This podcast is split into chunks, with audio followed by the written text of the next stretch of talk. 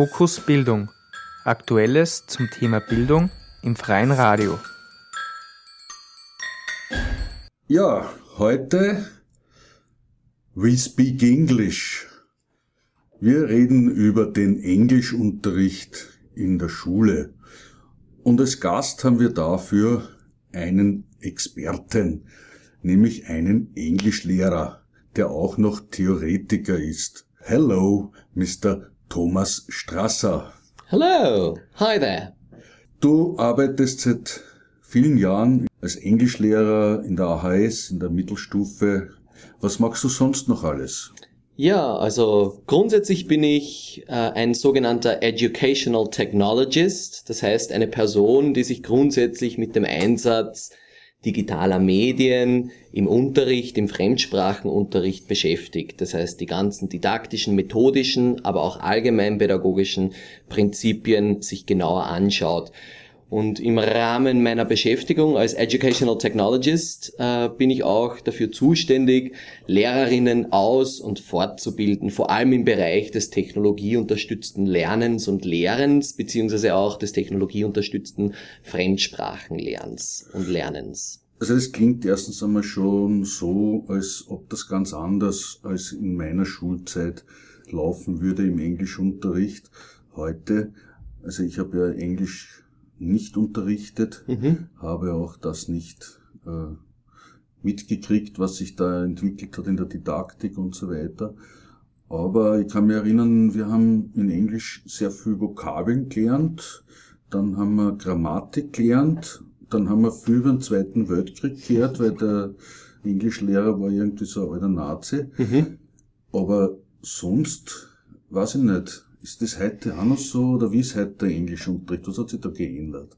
Also grundsätzlich muss man natürlich vorsichtig sein mit gewissen Entwicklungen und Statements, wie, wie denn jetzt der Englischunterricht per se ist. Aber du hast das ja vielleicht schon richtig angesprochen mit deinem Lehrer, der offensichtlich ein großer Fan einer klassischen instruktivistischen Wissensvermittlungstechnischen äh, äh, Methode war. Das heißt, Oftmals war es früher sehr allgemein gesagt so, dass halt äh, die Schüler aufpasst haben und mehr oder weniger den Mund gehalten haben und der Lehrer hat mehr oder weniger vorgepredigt. Ob das jetzt im Geografieunterricht oder im, äh, im Geschichteunterricht oder auch im Sprachunterricht war. Also man hat sehr viel zugehört und man hat sehr viel äh, übersetzt. Die sogenannte Grammatik-Übersetzungsmethode war da einfach angesagt, ja, dass man einfach verschiedene Chunks von einem sprachlichen Gegenstand hergenommen hat und das dann klassisch übersetzt hat, vom Englischen ins Deutsche und vom Deutschen ins Englische. Das heißt, die Kids äh, waren mehr oder weniger einem Ort Nürnberger Trichter ausgesetzt. Und das äh, betrifft jetzt nicht nur den Sprachunterricht. Das heißt, die Kids waren da, haben zugehört, haben quasi den Trichter in den Mund gesteckt und der Lehrer als Wissensvermittler, als Allwissender, hat halt einfach Wissen mehr oder weniger in diesen Trichter reingelehrt. Was jetzt natürlich mit den momentanen Entwicklungen des Sprachunterrichts krass im Widerspruch steht. Das heißt, der jetzige Sprachunterricht, wenn man das so verallgemeinern sagen könnte, ist viel kommunikativer, kompetenzorientiert orientierter. Das heißt, man versucht hier zum Beispiel also nicht nur klassisch zu übersetzen, einzelne Vokabeln zu lernen, sondern man versucht auch Themenbereiche aufzugreifen im Englischunterricht, äh, die mehr oder weniger mit der sogenannten erfahrbaren Lebenswelt der Schülerinnen zu tun hat. Das heißt, Sprechanlässe. Sehr viele Sprechanlässe, authentische Sprechanlässe. Das heißt, man versucht auch gewisse Phrasen, Formulierungen in einen sehr authentischen Kontext zu bringen, dass dann wirklich die Lernenden in ihrer Umgebung wirklich sehr natürliche Sprachstrategien entwickeln. Und das nennt man dann zum Beispiel den kommunikativen Ansatz. Das heißt, sehr viel basiert jetzt schon auf kommunikativer Kompetenz. Äh, ist das, führt das auch zu dem Unterschied des Englisch, was man eigentlich lernt ja. in der Schule? So, man hört ja dann, wenn die Leute irgendwelche Ansprachen oder sonstige Sachen machen, mhm. meistens äh, eben nicht Englisch, sondern Englisch ja. und gleichzeitig äh, ist es so, dass Englisch heute die meistgesprochene Zweitsprache ist weltweit. Ja. Also es entwickelt sich immer mehr in, die Funktion von Esperanto. Ja, also da gibt's auch einen, ein grundsätzliches Äquivalent, das heißt in der Fachsprache Englisch als Lingua Franca. Das heißt eben, Englisch wird von sehr vielen Nicht-Muttersprachlern verwendet, sei das jetzt in der Wissenschaft, sei das jetzt generell auch in der Popkultur oder in der Videokultur. Und das ist ein ganz, ganz wichtiger Ansatz, bei dem man als Lehrer ansetzen kann und soll und muss. Denn ähm, das Englisch heutzutage entspricht auch einem gewissen Zeitgeist der Jugendlichen. Wie du das schon richtig angesprochen hast, das Denglisch kommt nicht von irgendwoher, sondern Denglisch, also äh, der Einsatz von Anglizismen auch in der deutschen Sprache, rührt einfach von dieser neuen Entwicklung oder der Entwicklung neuer Technologien und Medien her. Das heißt, viele Kids schauen sich YouTube-Videos schon in der Originalfassung an. Viele Kids schauen sich DVDs wie How I Met Your Mother oder Big Bang Theory schon teilweise auf Englisch original an, weil weil diese Serien und diese Art mediale Popkultur, nenne ich es jetzt einmal, schon wirklich integraler äh, Bestandteil in der sogenannten Lebensumgebung, in dieser Lebensdomäne der Jugendlichen ist. Also Englisch ist mehr als bloß Grammatik und Wörter zu stucken, sondern vielmehr äh, authentische Sprache wirklich auch im, in der Lebensdomäne des jeweiligen äh, Schülers einzusetzen. Also wenn Englisch früher in der Schülerzeit oder Schülerinnenzeit eben nur dafür da war, wenn man Ausflüge gemacht hat oder Reisen in englischsprachige Länder, um sich dort verständlich zu machen, mhm. ist heute Englisch eigentlich eine Sprache, die man braucht, um im Alltag kommunizieren zu können, mhm. da auch die Migration größer ist, in osteuropäischen Ländern mhm. interessanterweise Englisch sehr rasch zu der äh, verbreitetsten Zweitsprache geworden ist. Mhm. Man glaubt, ich habe zuerst immer glaubt Russisch oder so, mhm. weil ja die Leute alle Russisch in der Schrift naja, haben. richtig. Nix da, mhm. es sprechen alle Englisch. Ja. Und gerade in Österreich, in diesem Schmelztiegel, wo die Regionen aneinander kommen, ist im Alltag Englisch dann auch schon oft vorhanden. Mhm. Ja, also das ist grundsätzlich ein ganz wichtiger Ansatz, den du da erwähnst, denn äh, auch im ganz im Sinne des lebenslangen Lernens zum Beispiel auch, äh, was von der EU natürlich sehr gefördert wird, ist es sehr wichtig auch, sich mit anderen Kulturen äh, zu vernetzen, auszutauschen. Und da gibt's ja Gott sei Dank ja Programme wie Comenius oder Erasmus, die dazu da sind, natürlich sich mit anderen Ländern, mit anderen Systemen und anderen Kulturen auszutauschen. Und da gilt es natürlich eine Lingua franca, eine gemeinsam geteilte Sprache, zu finden und das ist in vielen Fällen natürlich dann auch Englisch. Also bei diesen EU-Projekten wird dann tatsächlich äh, in der Regel Englisch Englisch gesprochen. Also ich gebe ein ganz pragmatisches Beispiel. Wenn man jetzt zum Beispiel auch als Schule ein Vernetzungsprojekt beantragt, muss man ein Formular ausfüllen und da ist schon einmal die erste Frage, in welcher Sprache fülle ich dieses Formular aus? Und abgesehen von den einzelnen Nationalagenturen, wo ich da in der Landessprache einreichen kann, muss ich natürlich auch ein Gesamtformular einreichen, das dann auf, in einer Lingua Franca formuliert wird. Und das ist in der Regel natürlich Englisch, weil da halt hier der äh, größte oder der kleinste gemeinsame Nenner gefunden wird jetzt rein. Das heißt, nicht nur für Schülerinnen, sondern auch für Lehrerinnen wird Englisch immer wichtiger Absolut. als Verkehrssprache. ja. Und im wissenschaftlichen Bereich, glaube ich, auch. Also im wissenschaftlichen Bereich war es ja grundsätzlich schon immer der Fall, dass Englisch äh, die Lingua Franca ist. Vor allem äh, in den Naturwissenschaften sind die renommierten Publikationen in naturwissenschaftlichen Journalen auf Englisch gehalten. Aber vor allem auch in meinem Bereich der neuen Lerntechnologien oder neu kann man ja mittlerweile schon einkasteln, äh, wird versucht natürlich hier auf Englisch zu publizieren, um natürlich einen großen Markt unter Anführungszeichen, eine große Leserinnenschaft zu erreichen. Und das funktioniert natürlich meistens oder am besten, äh, was die Statistiken auch zeigen, auf Englisch.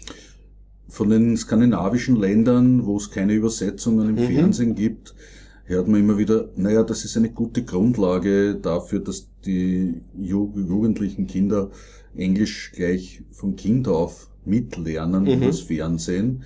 Wie würdest du das sagen? Was würdest du empfehlen? Was wären sozusagen gute Zugangsweisen für Englisch? Also grundsätzlich gibt es da verschiedene Tipps, wie ich natürlich äh, jetzt ähm, als Einzelner mir Englisch aneigne, wenn ich das jetzt einmal abspalte vom Unterricht, ja, habe ich schon vorher erwähnt, ist natürlich eine großartige Möglichkeit, sich ein Thema zu suchen, äh, das man mehr oder weniger mit Enthusiasmus oder Passion verfolgt. Und da gibt's natürlich YouTube. Ich gebe immer das Beispiel von einem ehemaligen Schüler von mir, der hat sich einfach auf YouTube angeschaut, wie man BMX, ja, also wie man gute Tricks und Turns mit einem BMX-Rad macht. Und da war halt der Guru an BMXer ein Engländer. Und er hat sich das wunderbar angeeignet, dass er sich Tutorials angeschaut hat und hat wirklich versucht hat, in der Kombination Bild und Ton in englischer Sprache sich das anzueignen. Also es gibt fast keinen, keinen besseren, authentisch, äh, authentischeren Zugang hier im Selbstlernen, in einer Selbstlernphase sich äh, äh, das Englische anzueignen, weil die Kombination aus Motivation, Passion und dann noch einer Sprache, die grundsätzlich dazu da ist, hier etwas äh, zu erlernen, um etwas besser tun zu können, ist natürlich ein ganz interessanter Aspekt. Ein weiterer interessanter Aspekt ist natürlich auch, äh, ohne hier jetzt Werbung zu machen, dass natürlich viele Medien mittlerweile schon sehr einfach zugänglich sind. Ich denke da nur zum Beispiel an Netflix zum Beispiel, wo die Schülerinnen oder die Personen per se sich äh, legal unterschiedlichste Filme, Serien, Dokumentationen anschauen können und das mit einem Mausklick sofort auf Englisch umschalten können, beziehungsweise auch mit deutscher und mit deutschen Untertiteln oder englischen Untertiteln. Machen Sie das? Also grundsätzlich weiß ich die Erfahrung bei Netflix per se se noch nicht, ja. Und da muss man halt natürlich schauen, ob sie das wirklich freiwillig machen. Ich denke mir natürlich, äh, dass es ein Ansatz ist, hier natürlich äh, zu schauen, äh, dem Schüler freizulassen, ob er das auf Deutsch oder auf Englisch natürlich macht. Und das ist natürlich wahrscheinlich eine schwierige Situation jetzt festhalten zu können oder dem Schüler zu sagen, äh, schau das doch einmal auf Englisch an, wenn es es auf Deutsch gibt. Also da wirklich eine passende Antwort zu finden, ist wahrscheinlich relativ schwierig. Und deshalb bringe ich dieses Beispiel von dem einen Schüler mit dem BMX, der hat gar keine andere Möglichkeit gehabt, als dass er sich das auf Englisch anschaut, hat aber auch kein großes Problem damit gehabt, weil er gewusst hat, okay, das ist jetzt hier die Kommunikationssprache, hier, das muss ich, äh, ich muss hier Englisch verstehen, um lernen zu können, wie ich jetzt äh, solide mit meinem BMX zum Beispiel umgehe. Jetzt gehen wir mehr zum Schulunterricht. Mhm. Im Schulunterricht, wie, inwiefern wird da jetzt auf diese Lernsituationen oder Lernmöglichkeiten Rücksicht genommen? Was sagt da der Didaktiker? Also grundsätzlich gibt es natürlich gewisse Entwicklungen äh, im Sprachunterricht oder im Englischunterricht, die mehr oder weniger mittlerweile auch im schulischen Kontext State of the Art sind. Das habe ich schon einmal vorher erwähnt. Themen zum Beispiel anzusprechen, die die Lebensdomänen der Lernenden betreffen. Ein anderer Ansatz ist natürlich die kommunikativen Fähigkeiten zu fördern und zu fordern. Das heißt, authentische Sprechanlässe zu geben, nicht nur irgendwie abstrakte Beispiele zu machen, äh, wo man halt einfach nur Englisch spricht, weil es im Englischunterricht ist, sondern wirklich schaut, dass man mit äh, Sprechanlässen arbeitet, die die Schüler wirklich betreffen. Ja. Jetzt gibt es in Englisch auch Leistungsstandards, die da irgendwie mhm. definiert werden. Mhm äh, kompetenzorientierte mhm. Leistungsstandards. Ja. Wie wirkt sich das aus? Das ist ja mehr oder weniger ein formalisiertes Überprüfungsszenario. Ja. Mhm. Sind da diese Sprechanlässe jetzt ja. inkludiert? Oder? Da, die sind äh, inkludiert. Vor allem im Unterstufenbereich sprechen wir hier von den sogenannten, äh, im Englischen zum Beispiel E8 Bildungsstandards. Das heißt, da gibt's grundsätzliche äh, Standards, ähm, die ein Lernender nach der achten Schulstufe, also nach der vierten Klasse in Englisch können sollte. Und da gibt's grundsätzliche Domänen, die abgehakt werden sollen, ja, was jetzt die Sprechanlässe betrifft, was die kommunikativen Fähigkeiten betrifft. Das wird, grundsätzlich das dann tatsächlich verbal? Äh, ob, äh, ah, grundsätzlich gibt es da oder? offizielle Überprüfungen von BIFI, ja, die dann äh, in unregelmäßigen Abständen bis bis jetzt äh, in der vierten Klasse in Englisch überprüft werden. Da wird zum Beispiel auch die Lesekompetenz überprüft, die äh, Hörkompetenz und die Sprechanlässe und auch das Schreiben. Also die vier grundlegenden Fähigkeiten im Englischunterricht werden hier äh, mit standardisierten Tests überprüft. Ähm, das heißt, wir sprechen hier vom Reden, und das ist eingeteilt in das monologische Sprechen und dialogische Sprechen. Das heißt, monologische Sprechanlässe wären zum Beispiel, dass der Schüler oder die Schülerin über ein gewisses Thema für eine gewisse Zeit relativ flüssig und zusammenhängend spricht. Das und wenn man jetzt das zusammenbringt mit dem Englisch, das die Kinder aus YouTube lernen und ähnlichem, mhm. dann passt das zusammen? Sind das eigentlich die gleichen Sprachen, die da... Also Grund... Ist das die gleiche englische Sprache? Ja, Grund, das ist eine sehr gute Frage und grundsätzlich gibt's da geteilte Meinungen. Also sehr viele Überprüfungen der Bildungsstandards äh, verschreiben sich dem Thema der Authentizität jetzt auch von den Sprecherinnen und Sprechern. Also das heißt, man geht immer mehr weg von einem, sage ich einmal, relativ imperialistischen Native-Modell, dass man eigentlich den Schülerinnen nur sagt, nur der Native aus England, Amerika, Kanada, wo auch immer, ist quasi das Role Model, das Vorbild, sondern es geht auch immer mehr dahingehend, dass man sagt, auch ein Nicht-Native kann ein Vorbild jetzt im Sinne der kommunikativen äh, Kompetenz oder der, des zusammenhängenden Sprechens sein.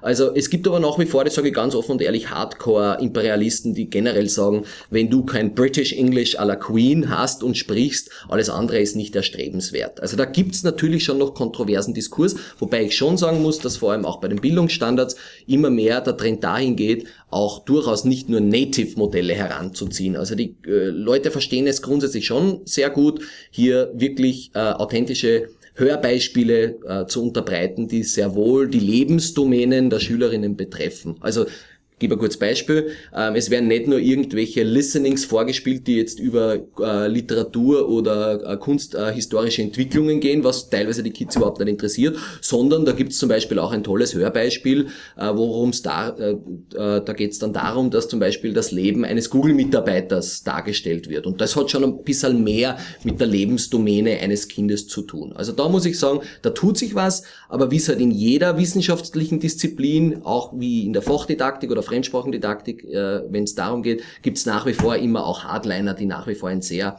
sage ich, antiquiertes, imperialistisches Modell verfolgen. Das heißt, man hat jetzt da die Auswahl, du hast das vorhin angesprochen, es gibt die Neuseeländer, die Kanadier, die Engländer, die Amerikaner, mhm. Australier, alle sprechen eigentlich ein anderes Englisch, mhm. auch die Afrikaner wiederum.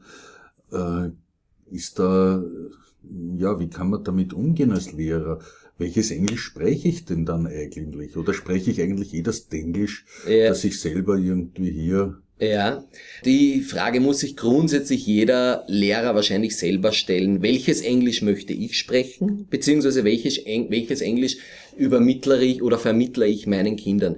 Grundsätzlich. Welches verwendest du zum Beispiel? Also grundsätzlich bin ich, äh, wurde ich äh, mehr oder weniger im British English ausgebildet. Wobei ich sagen muss, äh, dass es mir, sage ich ganz ehrlich, relativ wurscht ist, welches Englisch äh, der Schüler oder die Schülerin spricht. Mir ist wichtig, dass äh, mehr oder weniger äh, die Message, der, ähm, die Message mehr oder weniger der Nachricht, die äh, Botschaft, die Botschaft, genau die Botschaft das ist übermittelt so schwierig, wird. Man muss den Engländern immer die deutschen Ja, die Anglizismen schleichen sich ein. Also mir ist wichtig, dass meine Schüler sich passend an den Sprechanlässen äh, halbwegs sauber ausdrücken können und das zusammenhängend mit einem halbwegs vernünftigen Wortschatz. Das ist das, glaube ich, das Ganze, das, äh, das ist mehr oder weniger das Wichtigste.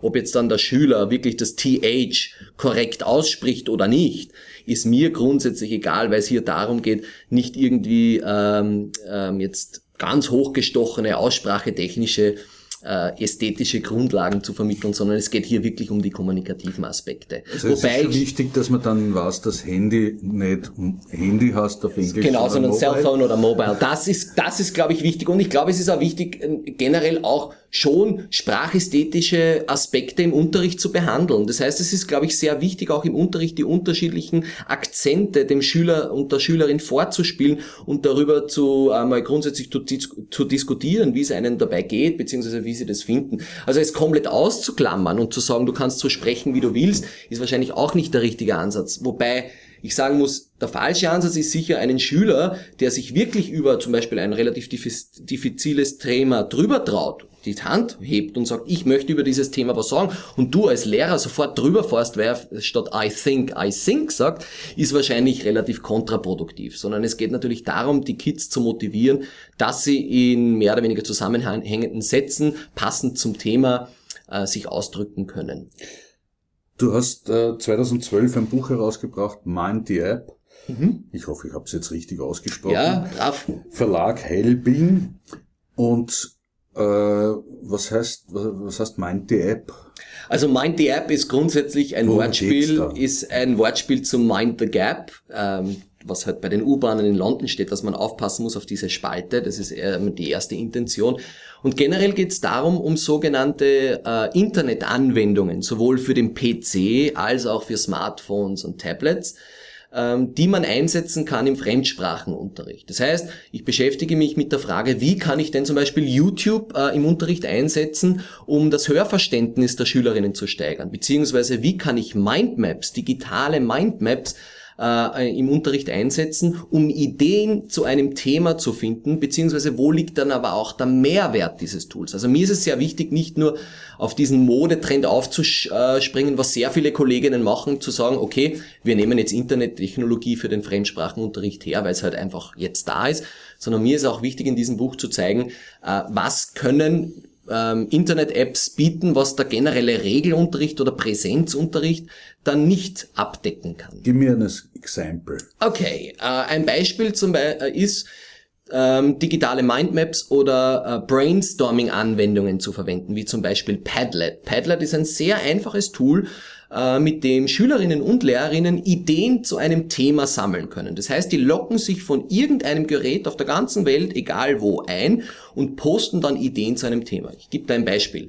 Große Frage, ich fange mit einem Thema im Unterricht an, zum Beispiel habe ich das einmal gemacht in der vierten Klasse, Facebook ja, nein im Unterricht, Vor- und Nachteile. Und bevor ich mich diesem Thema genähert habe, habe ich den Kids gesagt, okay, als Hausübung macht ihr das von zu Hause, äh, postet ihr einfach auf Englisch ein paar Ideen, Pros und Kontras, wie ihr denn zum Thema Facebook im Unterricht steht.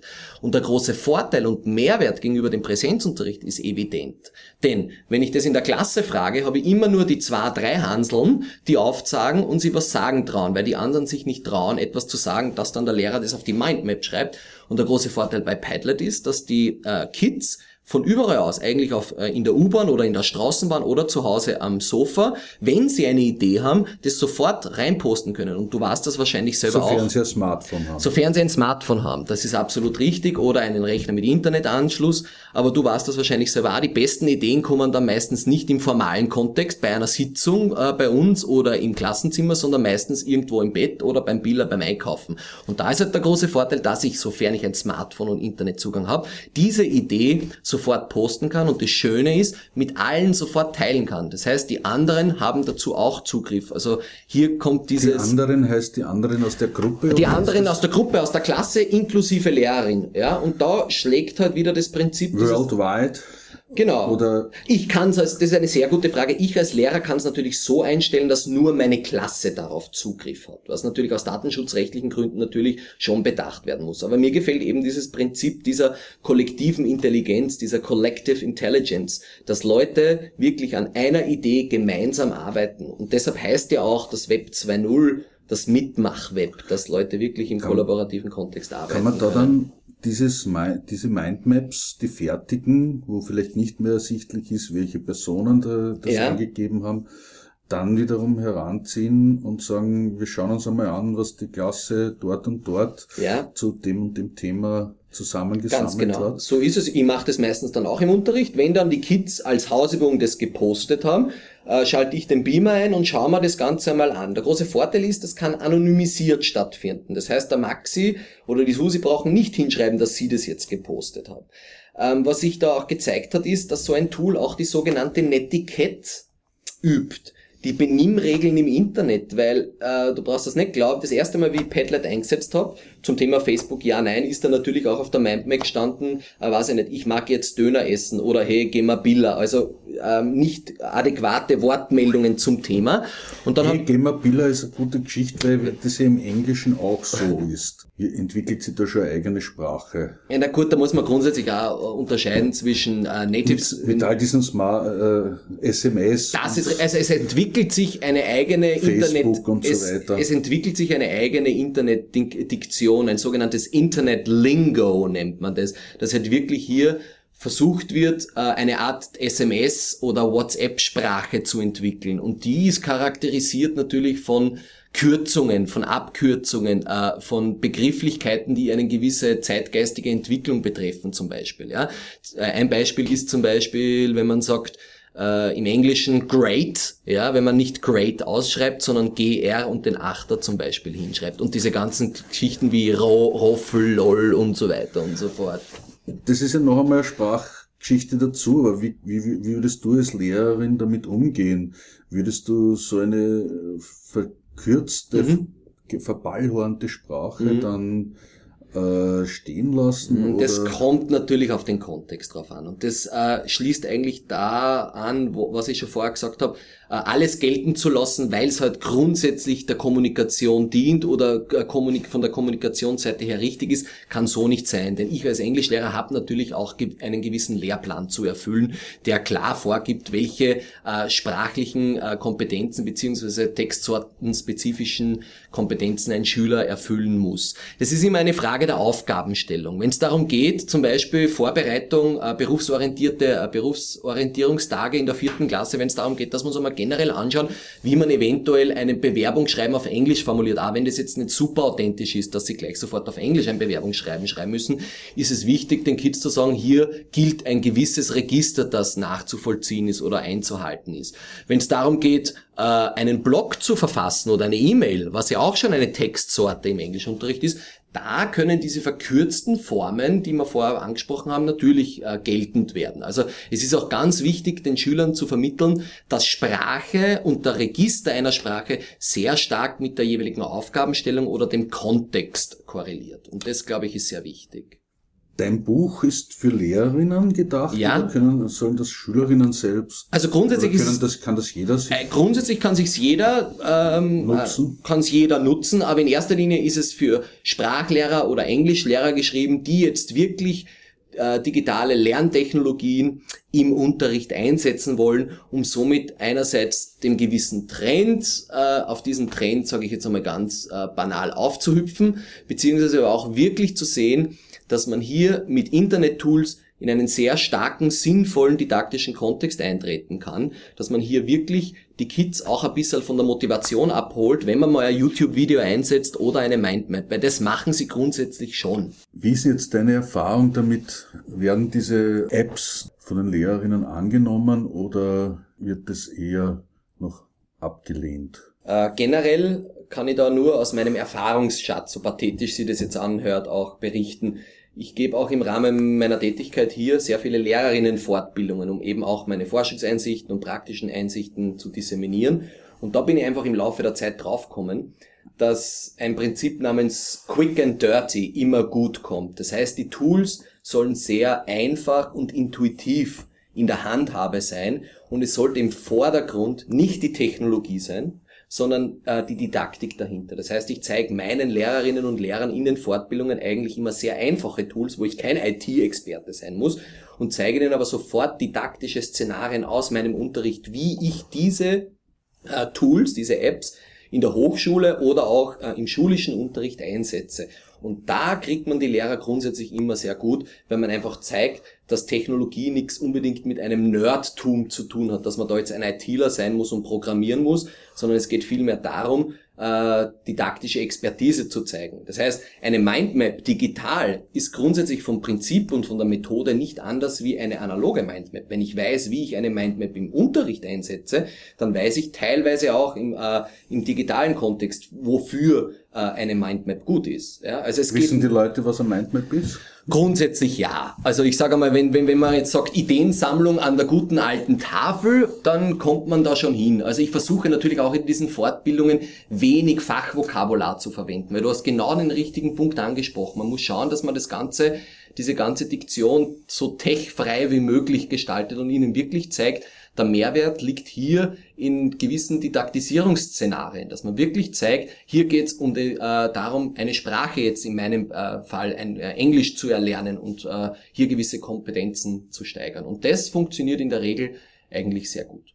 Und das Buch ist als Printbuch erschienen? Ja, leider Gottes, das ist eine gewisse Anachronie zu diesem Buch, muss ich sagen. Also ich habe da mit meinen Herausgebern natürlich gesprochen, dass es grundsätzlich Sinn sinnvoll wäre es auch als E-Book anzubieten, aber leider Gottes ist die Verlagssituation momentan vor allem im E-Book-Bereich sehr diffizil, so dass es es leider nur als Printversion gibt. Und da nicht als Open Educational Resource. So ist es. Als großer Anhänger der OERs natürlich stehe ich da in einer gewissen in einem gewissen Widerspruch zu dem Produkt, das angeboten wird natürlich. Aber du weißt, wie es ist, wenn man die Chance hat, seine Ideen, seine Forschung in einem praktischen Kontext den Leuten unterzujubeln oder zu disseminieren, dann nimmt man auch einmal hin und wieder in Kauf, dass das vielleicht über ein proprietäres Verlagswesen erfolgt, obwohl das mit jetzt keine Ausrede sein sollen, aber das war für mich der erste Schritt. Okay, danke fürs Gespräch, Thomas Strasser. Wie hast du gesagt, wie ist dein, deine Berufsbezeichnung? Ein Educational Technologist. Okay. danke fürs Gespräch.